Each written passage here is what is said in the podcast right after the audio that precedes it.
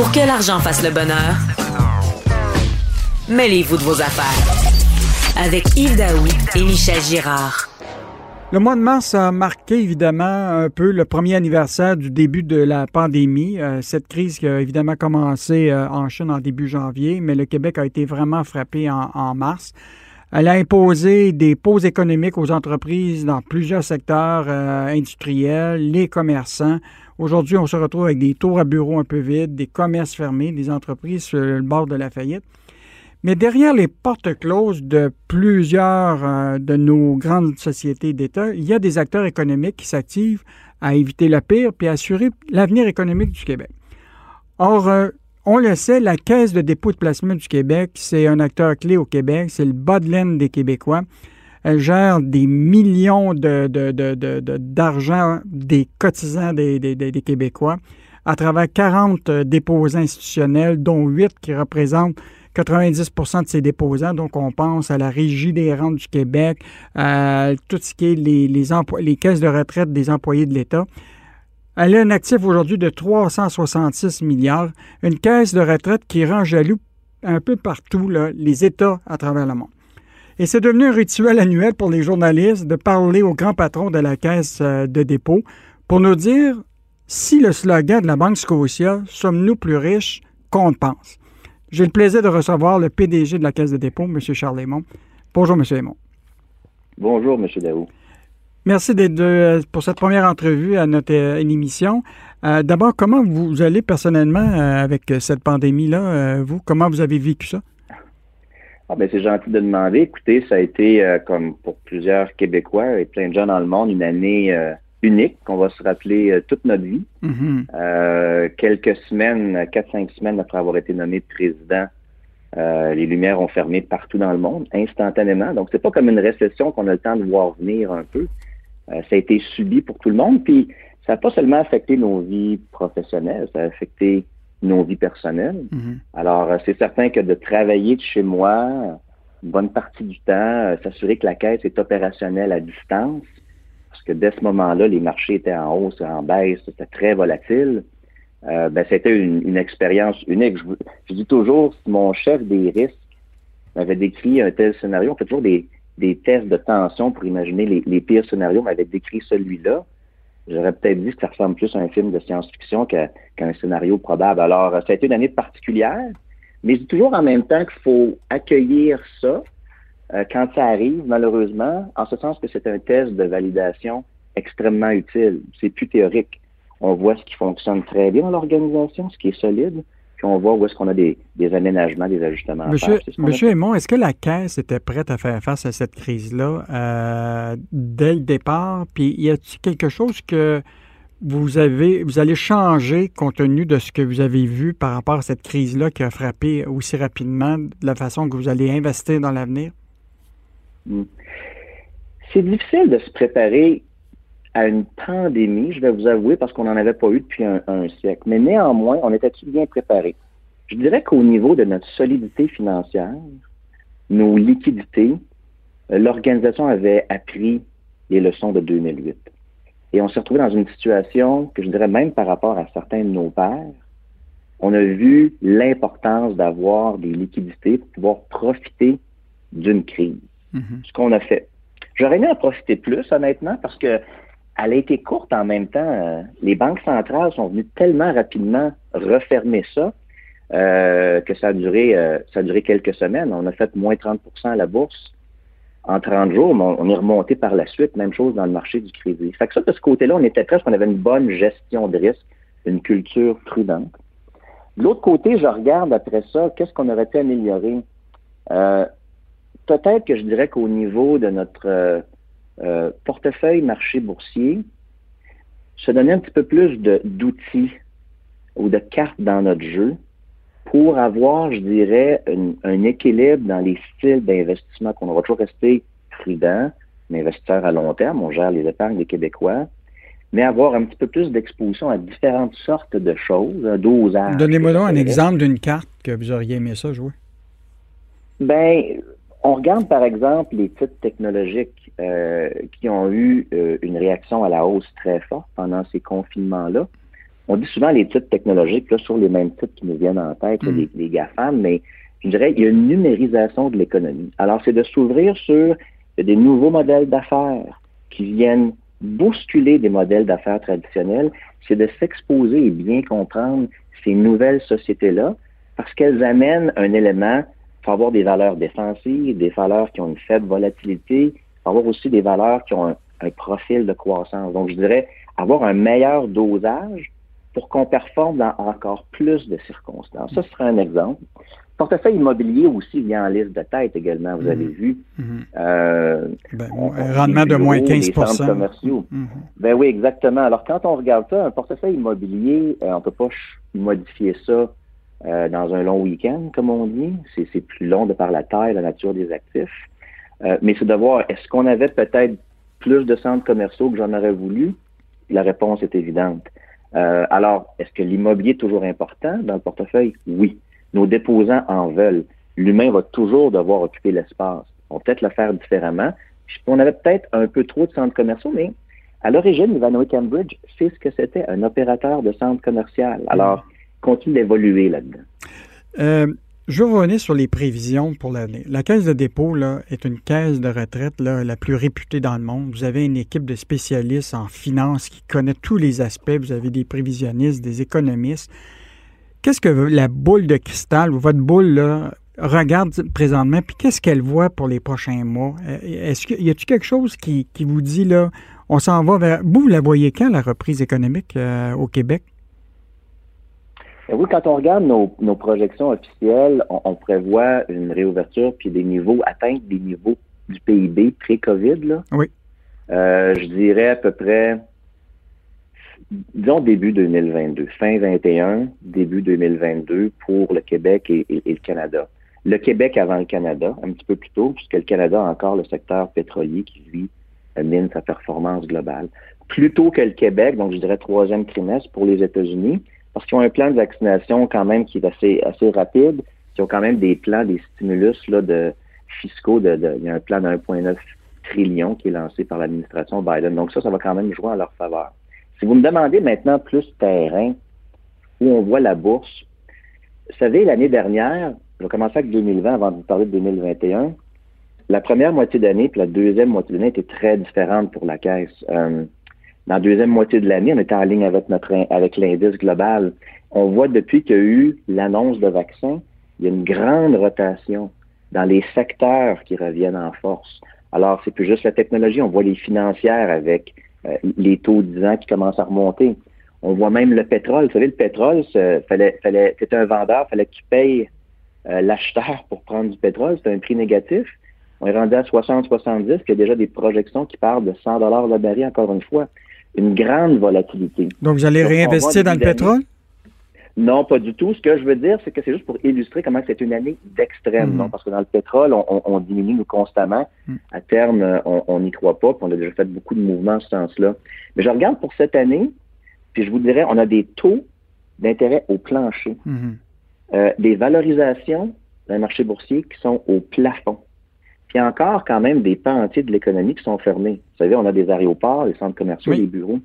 Alors, il y a une certaine prudence à avoir en 2021, puis on sent qu'il y a un changement de rotation dans certains secteurs. Et d'ailleurs, hier, on le voyait cette semaine, au niveau technologique, il y a une modération qui s'inscrit. C'est pour ça qu'il faut être faut diversifié dans le portefeuille. Nous sommes avec euh, le PDG de la Caisse de dépôt et de placement du Québec pour parler euh, de, évidemment d'un an après la pandémie et comment euh, la, Caisse de dépôt joue ses cartes dans, cette année qui est quand même difficile. Je vais vous parler d'abord et avant tout des placements privés. La, la, Caisse fait de plus en plus de placements privés. On a vu là, que vous avez un actif d'un placement privé de 64 milliards, un rendement de 20 quels sont ces placements privés-là qui donnent des si bons rendements que ça? Ben, c'est un portefeuille que je connais bien parce que c'est ce dont je m'occupais avant euh, d'être président à la Caisse. Vous savez, c'est des, des, des, investissements en actions, comme pour les entreprises à la bourse, mm-hmm. avec des entreprises privées. Ce qui arrive ici, c'est qu'on est dans un niveau de proximité euh, beaucoup plus, un niveau de proximité beaucoup plus élevé c'est gré à gré avec des entreprises. On les connaît, on leur parle, on regarde leurs projections, leurs plans d'affaires, On intervient avec elles, même au niveau opérationnel. On a souvent des membres sur le conseil, de nos membres sur le conseil d'administration. On les accompagne. C'est une relation de proximité. Et je donne un exemple, ça va être des entreprises qui souvent, euh, on les identifie, sont à un moment dans leur progression, ils ont moins de sources de financement, ils ont quelques banques, sont pas encore à la bourse. Et nous, on arrive, on les accompagne, on devient un actionnaire de référence, on les guide, on leur ouvre des portes. Par la suite, souvent, ils se rendent, ils deviennent souvent migrés vers les marchés publics. On pense à Lightspeed cette année, on pense à NUVI. il y a plusieurs autres histoires comme ça au Québec. D'ailleurs, le Québec Inc. est en train de transitionner vers ces, sociétés de, de, la nouvelle économie.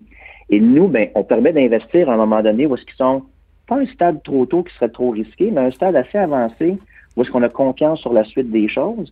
Puis là, avec, avec le, plan d'affaires qu'on réalise, puis les amener à la bourse, on réalise une plus-value. C'est quand même euh, euh, un type d'investissement qui est plus risqué que des obligations du revenu fixe, mais c'est à peu près le même genre. C'est un peu plus risqué peut-être que je dirais euh, certaines sociétés à, à, la bourse, mais c'est dans la catégorie action. Et c'est pour ça que quand on regardait un marché boursier, dans le titre public, on était un peu plus défensif. Hmm. Mais avant, M. Aymon, avant, avant d'investir dans ce type de placement privé, là, vous savez, que, comme vous l'avez dit, c'est souvent plus euh, risqué. À la caisse, vous avez un comité des, risques qui évalue avec euh, toute votre équipe là, les risques euh, pour l'argent des Québécois. Évidemment, vous avez eu des investissements qui ont été quand même risqués dans le Cirque du Soleil. Vous avez fait des investissements risqués dans McInnes.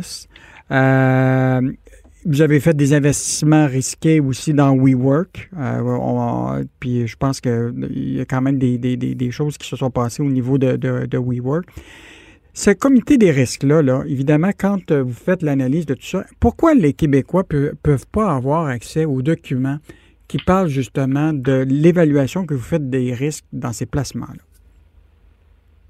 Bien, écoutez, premièrement, euh, c'est des transactions, c'est des sociétés de nature privée. Euh, s'il fallait révéler publiquement toutes leurs informations, des éléments concurrentiels là-dedans, ces sociétés-là ne voudraient pas interagir avec la caisse. S'ils sont privés, c'est parce qu'elles ne veulent pas, elles n'ont pas de divulgation publique. Alors, vous comprenez que c'est même pas une question de la caisse, c'est plus au niveau de ces sociétés-là également. Non, mais on ne mettra, pas en, on, mettra pas en doute le jugement de la caisse. C'est juste que les Québécois puissent comprendre que si la caisse y va, on comprend c'est quoi les risques. Comme par exemple une cimenterie euh, à part Daniel, euh, puis en plus, à la fin, la caisse est retrouvée comme opérateur, ce qui n'est pas vraiment le rôle de, de, la caisse. Il me semble que c'est important de, parler de ça aux Québécois. Mais je pense que je suis assez transparent quand je parle aux gens de ce qu'on voulait faire. Quand on regarde euh, une société comme McKinnis, vous savez, on regarde souvent à travers la lentille, les, placements au, Québec, la sont, sont ses meilleurs placements de l'institution. Alors ça, c'est la première chose que j'aimerais que les Québécois soient rassurés. Nos placements ici sont nos meilleurs placements depuis des années dans toute l'organisation. Alors, il y a certaines exceptions. Puis un mécanisme, vous avez vu cette année, on réussit à la fin, je suis d'accord avec vous, on n'aurait pas dû se retrouver à la fin un opérateur euh, d'une cimenterie. Euh, je l'ai mentionné plusieurs fois. Mm. Puis quand arrive, la, la, caisse ne gère pas ces sociétés-là. On est un investisseur. Mais quand la société ne performe plus, ben là, on s'implique pour trouver une solution. Puis dans le cas de Mécanisme, c'était une solution, euh, de mon point de vue, pratiquement inespérée. En pleine COVID, on a trouvé le meilleur opérateur pour ça au lieu d'avoir un actif seul déficitaire, il est maintenant au sein d'une co-entreprise, un opérateur stratégique qui fait de l'argent depuis 100 ans dans des cimenteries. Et on, est au sein d'une co-entreprise maintenant qui est très profitable. Donc, on protège le capital des déposants, puis on va faire du rendement sur cet investissement-là. Donc, moi, de ce côté-là, ce que je dis, c'est que ça arrive, il y a une ou deux, trois situations. Vous savez, on est dans plus de, de 700 entreprises au Québec. Mm-hmm. Euh, les 700 peuvent pas toujours aller bien. On parle souvent des deux, trois qui vont mal, mais en général, je vous dirais, ce sont nos meilleurs rendements à la caisse, c'est ça au Québec. Monsieur Aymon, euh, les Québécois sont très sensibles aux questions de protectionnisme économique. Le nationalisme économique est en forte hausse au Québec. On a vu, il y a eu les enjeux avec euh, Bombardier, euh, on a eu les enjeux avec le Cirque du Soleil, etc. On voit qu'il y a quand même de l'intérêt pour les Québécois. J'ai une question pour vous. Est-ce qu'on doit s'inquiéter de la perte justement de nos fleurons? Puis une question, là, il y a pas d'obligation pour SNC Lavalin de maintenir son siège social au Québec après 2024. Est-ce que qu'est-ce que va faire la Caisse pour empêcher que le site, le siège social de SNC Lavalin ne déménage pas à Londres? Bien, il y a peut-être deux, deux, volets dans votre question. Le premier, au niveau du, nationalisme économique, je, pense que c'est bien d'avoir cette fierté-là, de vouloir garder euh, nos sièges sociaux. Moi, je peux vous dire, c'est une vigie de tous les jours. Euh, et puis ces dossiers-là, c'est des dossiers qui sont euh, avec mon équipe, mais dans lesquels ils sont sur mon bureau. on fait une vigie constante, à peu près 70 sièges sociaux au Québec, ou est-ce qu'on sait d'avance qu'est-ce qu'on ferait dans telle et telle situation? Donc, on les suit de très, très près. Je vous dirais aussi, avant de répondre à SNC Lavalin, mm-hmm. la meilleure défensive, c'est l'offensive. Quand on fait croître couche-tard, quand on aide CGI, quand on aide WSP, quand on aide un CAE, quand on aide un Intact, c'est de grossir qui est la meilleure défensive, puis de, de, de s'exporter, en fait, à l'extérieur du Québec. Toujours exporter le Québec, importer les rendements. Et quand ça, une société nous présente ce type de projet-là, je peux vous dire, euh, on y va avec conviction, puis avec force, puis rapidement. En SNC Lavalin, vous avez raison, c'est un dossier quand même qui, a eu sa, part d'enjeu dans les dernières années. Euh, on est très impliqué, on est l'actionnaire de référence à, juste en dessous de 20 Et vous avez raison, je veux dire, moi je le verrai à l'inverse. Dans, dans aucune des sociétés, en général, il y a de quoi de contractuel comme, comme il y a dans le cas de SNC Lavalin de maintenir le siège social. Je, vous dirais, vous savez, les exécutifs de Québec Inc. sont fiers d'être ici puis veulent garder le siège social ici. Oui, mais je peux vous dire qu'on a fait un, on a fait un article là-dessus. Là, au moins la moitié des dirigeants sont maintenant rendus à Londres et ailleurs. Oui, vous avez raison. Puis ça, je veux dire, on l'a déjà mentionné. Euh, mais ça ne veut pas dire parce que les dirigeants euh, sont d'ailleurs, qui ne sont pas euh, basés ici, ou pas sensibles au fait que la société elle a son héritage puis son histoire ici. Euh, il pourrait avoir une société qui est du Québec qui veut pas bouger. Il n'y a rien qui empêcherait quelqu'un de vouloir l'acheter. Alors oui, on a, on a demandé ça, nous, parce qu'à l'époque, on avait fait un prêt à SNC. On l'avait exigé comme condition parce qu'on trouvait que la situation était un petit peu plus délicate à l'époque. Mais dans mes discussions avec la direction, je peux vous dire, quand je parle au nouveau conseil d'administration, parce que ce conseil-là a été changé, il y a un nouveau, un nouveau président du conseil, ça fait partie de nos discussions. Et puis, je vois aucunement un désir chez SNC euh, de changer leur siège social. Mhm. Ça ne veut pas dire qu'un jour, il n'y aura pas une société qui voudrait l'acheter. Ça, c'est un risque qui est présent pour n'importe quelle de nos sociétés. Nous, ce qu'on s'active, c'est de faire grossir et remettre SNC sur pied le plus rapidement possible. En concluant, M. Aymon, euh, ce que je vous propose, c'est l'année prochaine, on se reparle au même moment pour voir ce que vous avez dit aujourd'hui. Euh, ça s'est continué pour l'année 2021. Donc, euh, c'était euh, Charles euh, PDG de la Caisse de dépôt et de placement du Québec. Et merci beaucoup pour l'entrevue et on se reparle probablement plusieurs fois, mais on se donne ce rendez-vous annuel en février. Je vous remercie, M. Daou. Merci. Au plaisir. Au revoir. Au revoir.